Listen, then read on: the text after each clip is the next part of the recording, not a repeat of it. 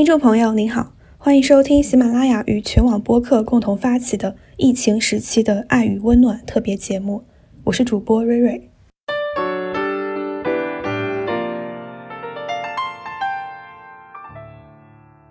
那今天我请来我的学妹戴戴来跟我录这一次播客。Hello，大家好，我是戴戴，是一个即将毕业的大四的老学姐。然后我是呃英语系的学生，是一个名副其实的女神 经。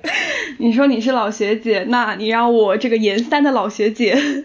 怎么办？就是我们现在呢都在各自的家里，照理说现在应该是已经开学了，我们可以在学校里去上课，但是现在没有办法，很多人都跟我们一样被关在了家里。是呀，好想念图书馆。我人生中第一次这么盼望开学，我也是，我之前都有开学恐惧症，就是开学之前两三天的时间，心里会特别难受，怀念自己逝去的假期。现在心里特别难受，期待即将到来的开学。现在我们也不知道什么时候能回到学校。我在家里已经被我爸妈嫌弃死了。啊，我也是，就是已经从最开始回来的时候热烈欢迎，想睡到几点睡到几点，想吃什么吃什么，变成了现在爸妈叫你几点起就得几点起，家里有什么就吃什么的状态。有一种寄人篱下的感觉。假期需要跟爸爸妈妈长时间相处的这个时间大幅度的拉长。就作为一个大学生，觉得真的好不适应，因为我爸爸妈妈真的会每天来问我一百遍你在干什么，而且真的很巧的是，每次他们进门的时候，哪怕上一秒我还在学习，我都恰好拿起了自己的手机，然后每次都很尴尬的说我在刷微博，我在回消息，就导致爸爸妈妈觉得我每一天都用时间都用在了手机上。你这个跟我以前上学的时候好好像，就每次班主任悄悄从那个窗户旁边走过的时候，每次我都刚好在跟同学说话，就刚好被老师发现，永远都有这种莫名其妙的运气。对，昨日重现我。妈妈会觉得你总在家里闲着，你肯定没什么事情做。她昨天建议我去我们楼下那个小区，去那边当义工，就帮别人去做一下登记啊，不给别人量一下体温啊、嗯那种。那还挺好的，瑞瑞的妈妈真的很开明，因为我觉得现在好多家长都是就特别特别紧张自己的孩子，完全不让出门，更不要说做义工了。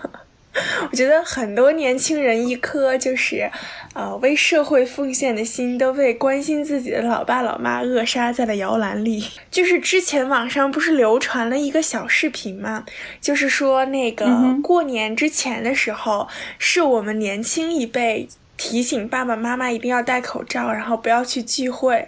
然后过完年之后，因为随着几个地方连续都封闭了嘛，疫情可能越来越严重。现在反过来变成了就是爸爸妈妈 警告我们不要出门，出门就要打断腿的这种感觉。我们这边是 出门就要打断腿对，要。打断腿。就现在搞得，我觉得我们仿佛那种鸡兔同笼里面的鸡和兔，就是反正放不出去的那种感觉。我们现在作为名副其实家里蹲大学大学生，你现在在家里干嘛呢？我最近开始上网课了，对，就就其实我还是蛮好奇你们现在都在家里怎么上网课的，因为像我之前之前就是我弟弟，我表弟住在我家。然后我弟弟他就每天要写四张卷子，后来呢，我弟弟他也开学了，就变成每天回家要去上网课，然后我妈妈还去上班了，我就又觉得我作为大学生，真的就是社会上最废柴的群体了。我就特别想知道你们都是在家里怎么上网课的。真的好不适应。我是那种拖到最后一秒的选手，我上课前大概十五分钟吧，才下好了那个 Zoom 和那个腾讯会议，好像是。而且而且老师们用软件不是只用同一个，大家是就是根据偏好来的。有些老师用的是 QQ，有些老师用还有好像还有用微信的，然后。呃，然后还有用 Zoom 的老师，有用那个腾讯会议的老师，好像还有用 Skype 的老师吧。就反正大家软件也不是很统一。我现在电脑上有三个不同的会议软件。我这两天看到好多吐槽的，还有那个钉钉啊、腾讯会议啊，因为被小学生打一星。他他们都发起了自己的危机公关，全都是一心，完全没有人逼我们呢，都是自愿来上课的，就每天都能看到老师慈祥的面孔。但是说到这里，老师面孔真的还蛮慈祥的。呃，我上的这两门课，老师都是用 Zoom 直播的，都是开了自己的视频，所以大部分的时候就可以看到一个非常憨憨的老师，莫名有点可爱。但是我觉得上网课真的比平常上课还令人感到紧张。我原原来幻想中的上网课是可以瘫在沙发上或者倚在床上，非常轻松的去上这个网课。但是后来真的开始之后，就发现真的有一点点像是那个在听录播，但是又跟录播不一样的地方是，首先你暂停不了，比如说你要你想在家里想去喝个水，想去上个厕所什么的，你暂停不了。第二个就是，我觉得上网课最恐怖的一个地方是。老师会那个什么哎，老师会就是提问哎，但是老师点名就是一个玄学了，就他也不是按照名单来，他就是他那个页面上出现了谁的名字，然后就会点谁，所以你永远不知道自己什么时候会被点到。每一个被点到的同学都会在三到五秒之后忙不迭的打开自己的那个就是音频，然后说老师老师我在的，老师能听到吗？就是会有延时对吧？对，会有一点点延时，然后所以每次点一个同学回答问题，过三到五秒都会有一个忙乱的声音：“老师，老师，我在，我在呢。”老师，我在，很紧张。我觉得比坐在教室里面还要紧张，因为比如说，你如果坐在教室里面，老师叫你回答一个问题。嗯，你站起来就先首先告诉老师你在场嘛，然后可能你老师知道你在场，然后知道你在思考，可能也不会追问什么，你就可能会有个五到十秒的时间想一想。那在线上的话，老师本来就看不到你，你如果不快点回答这个问题的话，老师可能就会觉得你掉线了，或者你挂了这个课没有再上之类的，就会不好。所以大家每个人都急忙忙的，老师，老师我在，老师可以听到吗？哎，那这个软件你们都是实名认证的吗？就老师点名叫的是你们的名字是吧？不会是你们的什么网名昵称吧？会会的，但是老师会在没有开始上课的时候鼓励大家改成自己的名字，就是，而且鼓励大家。对，而且其实如果你不改的话，更容易被叫到。前两天我上网课的时候，有一个同学他改了自己的头像，默认头像的话其实就是呃一个圆圈，然后里面显示你的姓。嗯嗯，但是那个同学，他可能用软件用的比较溜吧，他就把他的那个头像改成了一只小恐龙，然后当时点的时候，老师就直接说头像是小恐龙的这位同学，你来回答一下。我觉得这样这个不可取，太明显了，不行不行。对，这个太明显了，这个就是你太秀了，你知道吗？对，在人群里太突出了，老师就喜欢这种很突出的同学。对 的对的。啊，我感觉上网课也有很多讲究。对，我真的，而且我觉得上网课真的难为老师了，就感觉，而且我觉得有一些老师年龄就是也属于咱们爸爸妈妈辈儿这个年纪。嗯，我爸爸妈妈，我觉得我爸爸妈妈是万万研究不透这个直播软件的，但是老师们真的很努力的在营业，真的很努力。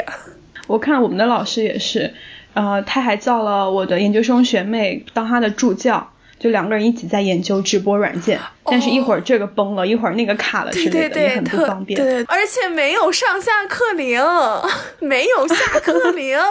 有些老师所以老师会拖堂上很久吗？不仅会拖堂，而且老师可能会只休息五分钟。上次连五分钟都没有休息到，我去上个厕所回来已经讨论下一个问题了。嗯，根本赶不上，太痛苦了。就像我有一些同学，因为我现在研三嘛，像我有些同学，他们本来是这个时候去准备春招找工作，或者是他们之前找了一些呃企业，那现在可能是去签约的时候，但是因为没有办法去签约，所以他们就还愁着春招应该怎么办呢？可是不可以线上签约嘛？就是比如说本来已经做好约定了。呃，之后要去这个公司工作的话，不可以线上签约吗？对，其实我也有这个疑问。就我觉得，像这种特殊时期，企业也会理解呀。就能线上的肯定都线上，对吧？对的呀，对的。但是我确实是听说了一些，因为不能签约，或者是可能是企业有一些自己的原因吧。比如说他这个特殊时候，他可能不需要再招聘了之类的。哦，这那他就用这样的理由来回绝了。嗯，对我确实听到了这样的一些事情，就当时我也蛮纳闷的。所以我也还蛮心疼这些同学。对啊，又要再参加一轮。对，关键是这个特殊时期，我们也不知道什么时候能够恢复正常的生活秩序，也不知道什么时候能能去正常的去面试。因为我觉得像线上面试跟线下面试体验真的完全不一样。嗯，哎，那线上面试和线下面试的话，主要会差在哪里啊？对我自己来说啊，我是更喜欢线下面试的，因为线下面试我能够判断你的神情、你的举止、你的语言情绪，我大概会知道你接下来会要问我什么，或者是我现在的解答你是否是满意的。如果我我说的这个事情你不是很满意的话，那我可以换一个思路，或者我可以给你讲另外一个故事，我之前做的另外一个项目它是怎么做的。嗯，那或者是我自己在这个过程当中我有什么样的疑问，我也可以现。就现场及时的去跟你反馈，然后你来给我一些建议，这样子，嗯，我会很会也会会把我这种很比较热情、比较虚心、比较好学的一个态度呈现给面试官。嗯嗯。但是线上的话，首先大家都会紧张嘛，嗯，然后又因为比如说网络原因、技术原因有一些延时的话，双方之间都会有一些就不舒服，有一些膈应。然后就可能耐心就会稍微会差一点，毕竟面对面的话，大家都还是比较有耐心的，就比会比较客气一点。然后线上的话，你可能还有一些别的事情，或者你的屏幕里突然出现一个推送，突然出现一个微信消息，然后你就会你的注意力就会被分散掉。嗯，然后我觉得对，就线上会很受影响，你也不会有那么有有底气、有信心去判断这个面试官对你是否满意。嗯，对，我觉得面对面的交流还是蛮重要的。但是因为现在也没有办法去进行线下的连接了，我真的觉得现在整个生活都停摆了，我的淘宝也发不出货来，然后 我我从淘宝上买了我很想吃的麻薯，然后就是商家一直不开门，本来说十号开门，后来推成十五号开门，现在已经推到二十五号开门了。每天早上起来看着那个完全不动的淘宝物流，就是连发货都发不。出来的物流，心都在滴血，感觉这个世界停止了转动。那经历了这么长隔离期的这些生活，你有什么样的感受吗？我好想念外面的世界啊！就是我觉得原来我有好多朋友都是很喜欢宅在家里的朋友，但是我们现在都快憋疯了，就现在才体会到原来。喜欢宅是建立在你可以随时出门的这种自由之上的。当你没有了选择自由，只能宅的时候，宅就变得毫无乐趣，宅就变成了一种桎梏，一种拘束。对，而且呃，之前的宅就是。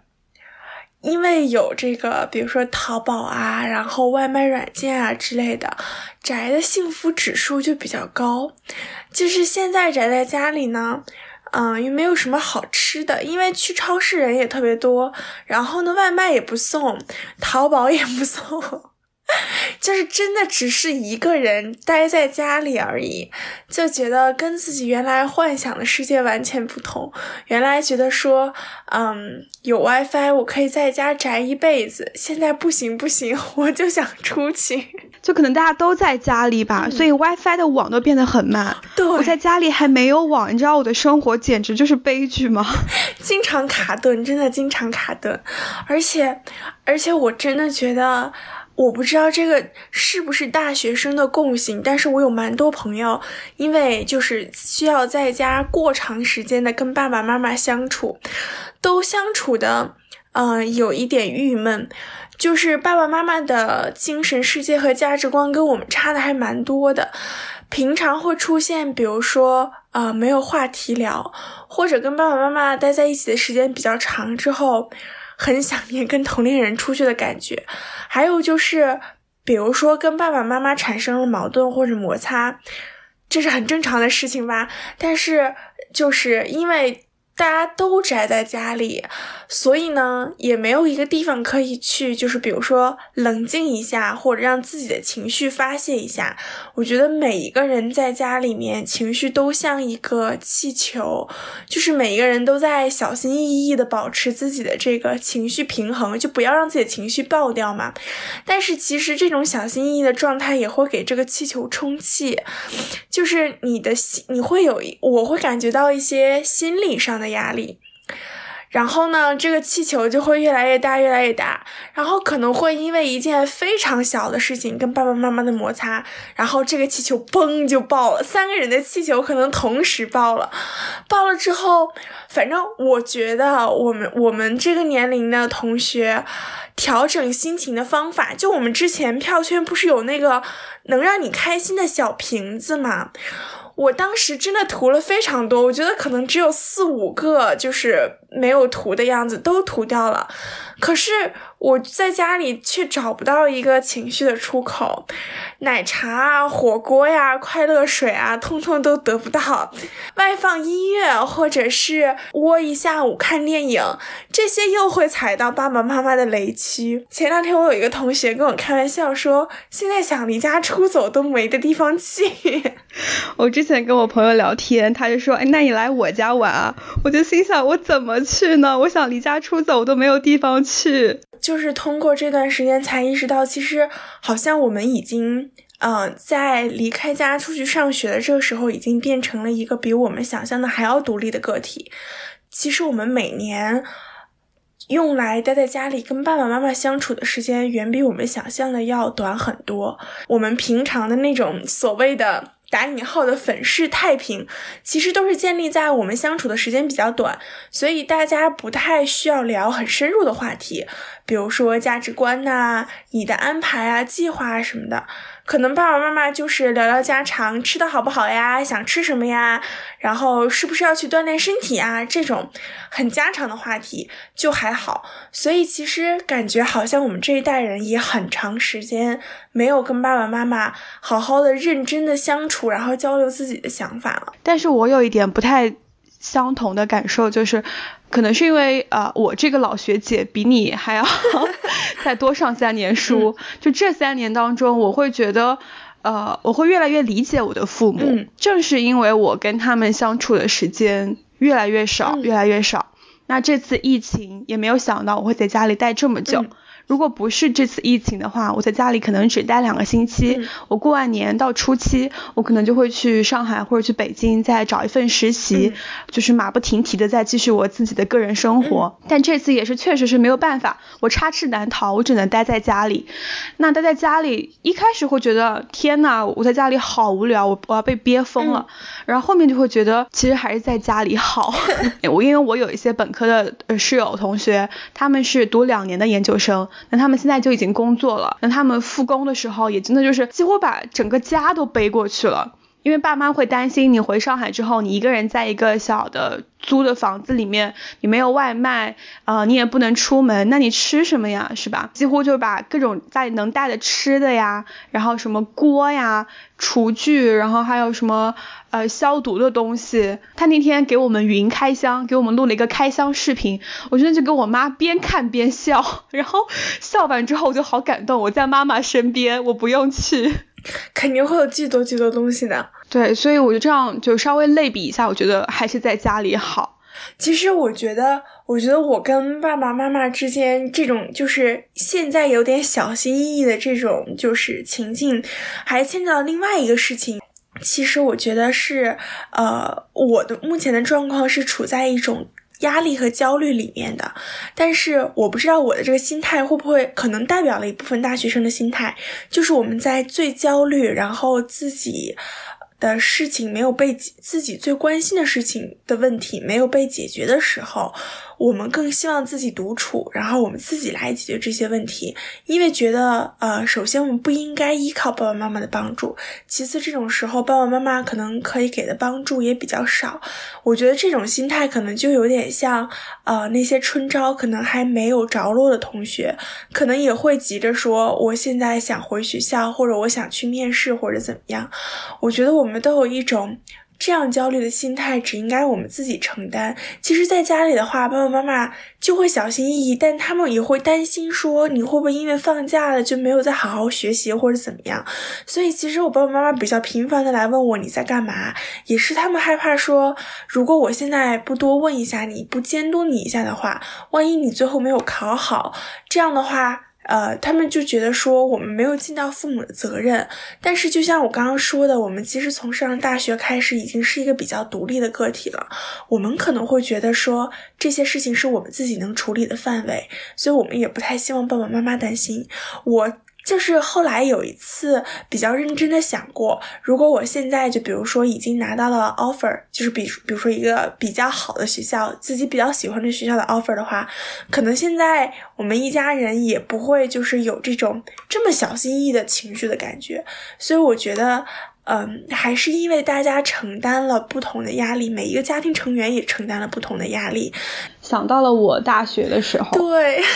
就听你刚刚这一段，我觉得很，如果很多同学，包括他们的父母听到的话，都会在再更理解一点自己的爸爸妈妈跟自己的儿女。理解之后，可能首先态度会稍微改变一点嘛，就你的立场可能不会那么尖锐了，你的行动可能也不是那么急躁了。可能有些同学还面临着同伴压力。那这种同伴压力是我们在学校里那个环境里感受到的，但爸妈他们不在那个环境里，他们不知道我们到底在焦虑什么。就好像爸爸妈妈其实因为爸我爸爸妈妈的工作非常稳定的那种，他们我觉得已经有二十多年吧，没有真正经历过就是。你需要厮杀出一条路才能进职场的这种感觉了，尤其是爸爸妈妈那个年代，感觉好像甚至有些学校和专业他们会分配工作嘛，但是现在肯定就没有，所以其实我感觉我爸爸妈妈关于。啊，如何才能得到实习呀，或者工作这个方面，他们想的比现实情况要简单一些。他们会知道那种压力，就因为他们在电视里看到说，比如说，比如说现在就业压力多大，但那种压力对他们来说是遥远的。他们不像我们有那种切身的体会，不像我们是真正的经历过的。所以我觉得，我觉得疫情期间。就是情绪反应最激烈的一个群体，我的感觉可能就是大学生或者刚刚步入职场的这些年轻人这个群体，也是因为我们的就是生活上或者什么上面情绪需要一个发泄口，然后这次疫情的事件。点燃了我们比较敏感、焦虑的神经。我有好多朋友都会说，特别是过年的那两天，疫情刚刚开始，然后一切都还没有进入到一个正轨的时候，当时有很多，比如说谣言啊或者什么的，但大家又不知道应该如何来判断这个信息是是不是正确的。所以我很多朋友都有一个反馈说，每天刷微博本来是一件快乐的事情，现在就是越刷越慌，越刷越慌。越刷心里就越堵，然后就是情绪就越崩溃，然后内心就觉得越抑郁。就是疫情本身确实很让人焦虑，但是我们这个群体最焦虑，很有可能就是因为它点燃了我们一些其他的就是焦虑情绪这个样子。这其中一方面原因可能是我们跟网络接触的比较多吧，我们算是呃数字原住民这个群体。所以，我们从网上看到了很多参差不齐的呃信息内容，不觉得我的同理心过载了，我已经刷不动了。我觉得人可能有一个呃需要自我安慰，然后自我痊愈的这样一个机制。就比如说你吸收了外界的不好的信息，你可能需要用，比如说你想一些好的方面或者怎么着，来把这个就是你自己受到创伤的这个部分给保护起来，然后重新建立自己对自己的人生和对这个世界的那种信心嘛。因为我们也都是一个个活生生的个体。我们也需要一种平衡。我们看了大量的可能是负面的消息，我们也需要自己内心里的一正面的力量去进行平衡。不然的话人就会失控，然后你的这种情绪爆炸可能就会在其他的地方像一个导火索一样就给它点燃，比如说你跟你爸妈可能突然就吵起来了。对，是这样。看起来微博是我的微博首页或者我的朋友圈，大片大片的内容都是同样的一个立场，但是其实私下交流你就会发现，其实还是有蛮多人站在相反立场上，只不过，嗯，因为其他因为其他同伴的发言方式，让我们有点不敢说话。但我觉得这个现象其实不太对，就是。这是另外一种的，我觉我个人认为这是另外一种言语暴力和欺压，就是你追求的这个东西可能是好的，但是如果你追求的方式过于激烈的话，那你就听不到相反的声音，可能和你自己本身的追求是背道而驰的。我觉得这个是因为，因为我们都是在社会这个群体里面嘛，所以我们会有这种从众压力，就因为我们会为了保证我们跟大家的这种一致性。所以我们不敢发表意见，这个“意”指的是差异的那个“意”。呃，还有一个就是我之前看过一本书，叫做《呃乌合之众》。哦，这这对这本书很有名。我记得里面有一句话，就是说，呃，很多人他们去，比如说看到一些刷屏的公众号的文章，刷屏的转发量很高的微博，大家也去做这样的事情，但其实不是说他们赞同，或者是他们自己对这样的立场有很深的感悟，而是。呃，他们用高声不管不顾的附和，去换取那份让人倍感安全的归属感。他们感觉自己做了转发这个动作，他会觉得自己心安，他会觉得自己在这个事件上有这种他的表达欲被满足了。对，其实我还有一个一直以来的观念是，虽然我们呃大多数人都觉得。沉默的大多数是不利于社会进步的，是不利于历史往前发展的。但是非常急促的把一个人给他盖上沉默的标签，我觉得也是不合理的。就好像我之前有刷到微博说。嗯，通过这次事情，我看到了很多人的真面目，我才知道有一些我所谓的朋友是多么的胆小和懦弱之类的。但是我想说的是，我我一直有一个想法是，不发声的人，我们不应该一棍子敲死，因为我们有发声的权利，就要允许别人有不发声的权利。不发声的人，不发声的人不一定。不关心这个世界，我觉得有很多种情况。比如说，在我认我在这么多信息同时涌入的时候，我分辨不好哪个是真实的，或者是我没有整理好自己的立场，我在两种极端之极端的游说之间摇摆不定的时候，这个时候如果我发声，且不说我我的发声会不会误导别人。我自己的发声本身也是一种冲动的发声，就是这种冲动的、没有经、没有思考好的，甚至自己都没有对自己的这些问题有一个答案的发声，我并不认为它是呃有意义、有价值的发生。纯粹鼓励大家发声，我觉得并不是一个意义非常大的事情。鼓励大家真正产生自己的思考，来发出你觉得从你的观点、你的人生阅历来讲，你认为是对的事情，这个才比较重要。所以我觉得沉默不一定是一件坏事。沉默的人，如果他在思考、在观察，即使他哪怕现在没有产生一个观点，现在没有说一句话，只要他没有停止对这个社会的关心，没有停止对就是这些现象的思考，我觉得就是 OK 的。这些人迟早会发生，但是我们不能因为说，哎，这个应激事件发出现了，你没有发生，所以你不值得成为我的朋友，你是个胆小而懦弱的人。我觉得这个判断是不对的，也是，嗯，就是没有逻辑而没有没有理智的。那是不是这些人他们会会太以偏概全了？就比如说，他会给你贴上一个沉默的标签，好，那你以后你就是这样一个人，就好像盲人摸象一样，这个就是很明显的晕轮效应嘛，就是以偏概全的主观心理臆测。就如果我说好的话，那我就是全都肯定；那说不好的话，那我就是全部否定，这个就太绝对化了。而我觉得另外一个就是还蛮符合晕轮效应的现象是，就是呃，之前不是有一段网上被喷的很厉害的话，就是说，呃，如果你觉得你的国家不好，你就去建设它，巴拉巴拉。我知道。虽然虽然这句话我觉得是以鸡汤为主哈，就是其中的道理不一定百分之百都对，但是我看到了很多人非常激烈的抨击他，也也产生了一些想法嘛，就是我觉得很多人用了一些不太恰当的类比，比如说婚姻，比如说物业，那其实我觉得我在我看来那段话就是你要去建设他的这段话，它的内在道理其实是一个就是。解决问题的道理嘛，然后大家不认可的是，觉得这个解决问题的思路不对，就是呃各有分工嘛，你就不应该这么，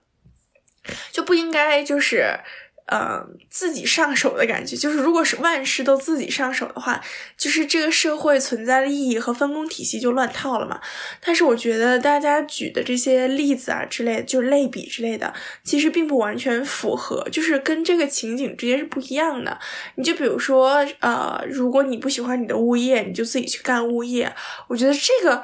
正常人的思路。正常人的思路，你不喜欢物业，你可以去投诉啊，然后你可以就是跟他们沟通啊，之类之类的。那你如果想要改变国家的话，你要。就是言论监督肯定还是有有作用，就是肯定是起了一个非常大的作用。但是真正去做事的那些人，真正去实现大家言论监督里面希望达到效果的那些人，恰好就是这些啊公务员。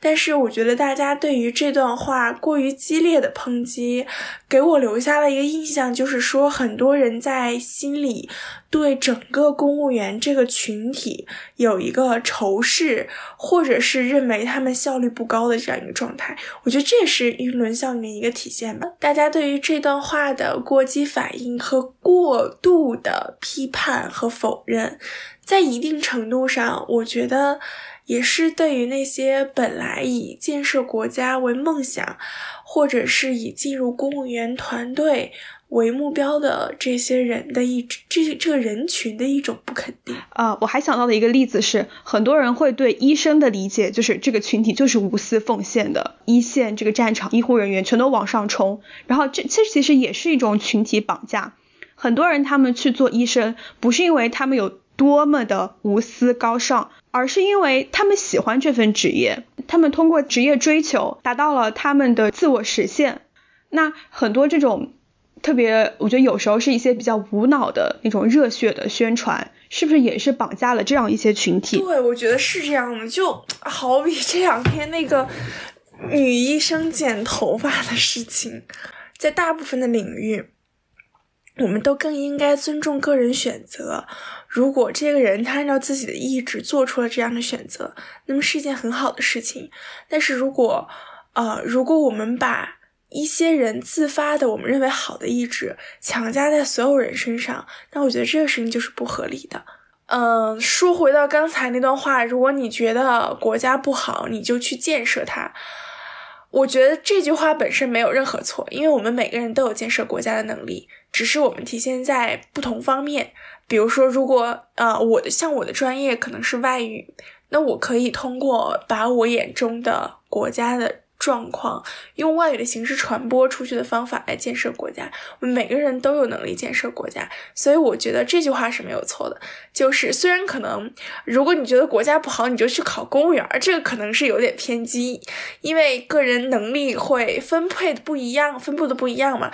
你这个其实让我想到了，我前不久做了一个视频，我的出发点其实是跟你一样的。那我当时做的这个视频是。它是一个英语视频，因为我想让更多的外国人能够看到它。它的主要内容就是，呃，因为你知道这个这次疫情它发生在中国嘛，在外网上，在国外的一些媒体上，可能很多人已经把这个矛头就指向了中国，指向了吃蝙蝠的那些人，甚至转发了一些呃以前中国人吃蝙蝠的视频，然后就因为媒体的这种引导，然后就听到很多歧视跟污名的声音，我就会觉得说，我们所有人面对疾病都是一样的。包括中国同胞也不要觉得武汉人就怎么了，湖北人就怎么了，这种事情如果发生在谁身上都会是一样的情形。对我，然后我也看到我身边有一些其他人或者在网络上看到的，也都是大学生，包括说当时因为口罩嘛，你要捐赠要对接啊，或者是他们去主动的去做翻译志愿者，他们同样是学外语的，可能是学德语啊，或者是学英语的啊，那他们去去翻译这些医疗物品的资料。就大家都是在里面一点一滴去付出了自己的心血的，那这样也就是我们通过我们的努力，呃，我们的角度做一些我们力所能及的，能够去建设国家的事情。对，是的，我觉得是这样。所以